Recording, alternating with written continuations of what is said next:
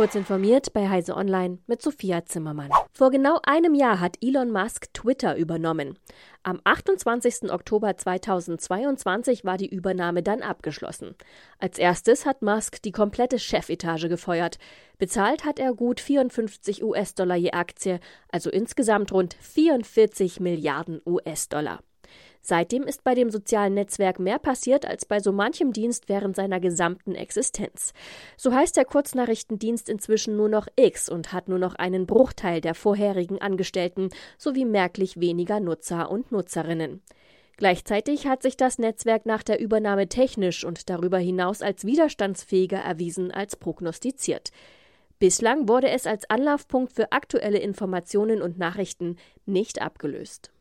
Im Verfahren gegen Sam Bankman-Fried hat der ehemalige FTX-Chef erstmals selbst ausgesagt und dabei versucht, seinen Anwälten die Schuld zu geben.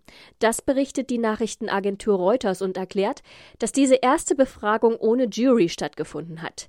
Die sei nach Hause geschickt worden, damit der Vorsitzende Richter erst einmal prüfen konnte, welche Aussagen des 31-Jährigen überhaupt zugelassen werden.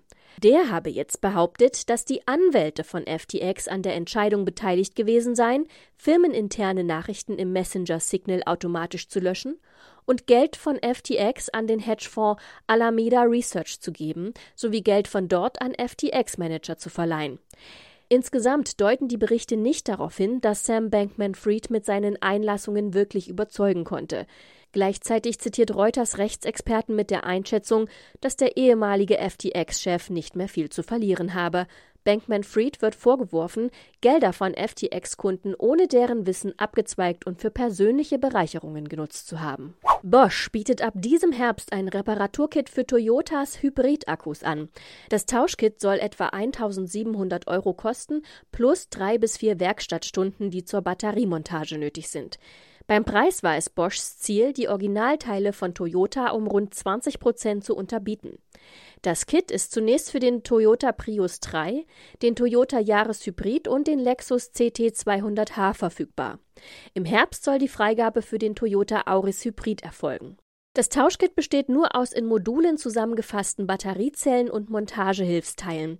Der Rest des Batteriesystems bleibt erhalten, also Rahmen inklusive Befestigungen, Lüfter und Batteriemanagementsteuergerät.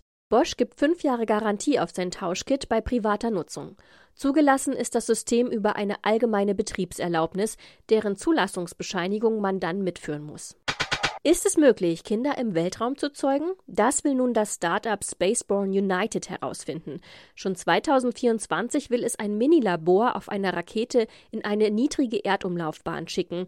Dort soll dann eine In-vitro-Fertilisation stattfinden, also eine künstliche Befruchtung in der Petrischale. Wenn dies gelingt, hofft Spaceborne United, dass diese Pionierarbeit bei künftigen Weltraumbesiedelungen helfen könnte, denn die könnten ja Nachwuchs unterwegs gut gebrauchen. Abgesehen von künftigen Weltraumkolonien besteht auch generell dringlicher Bedarf, die Auswirkungen des Weltraums auf das menschliche Fortpflanzungssystem zu verstehen. Bislang ist noch niemand im Weltraum schwanger geworden, aber mit dem Aufschwung des Weltraumtourismus ist es wahrscheinlich, dass dies eines Tages geschehe. Diese und weitere aktuelle Nachrichten finden Sie ausführlich auf heise.de.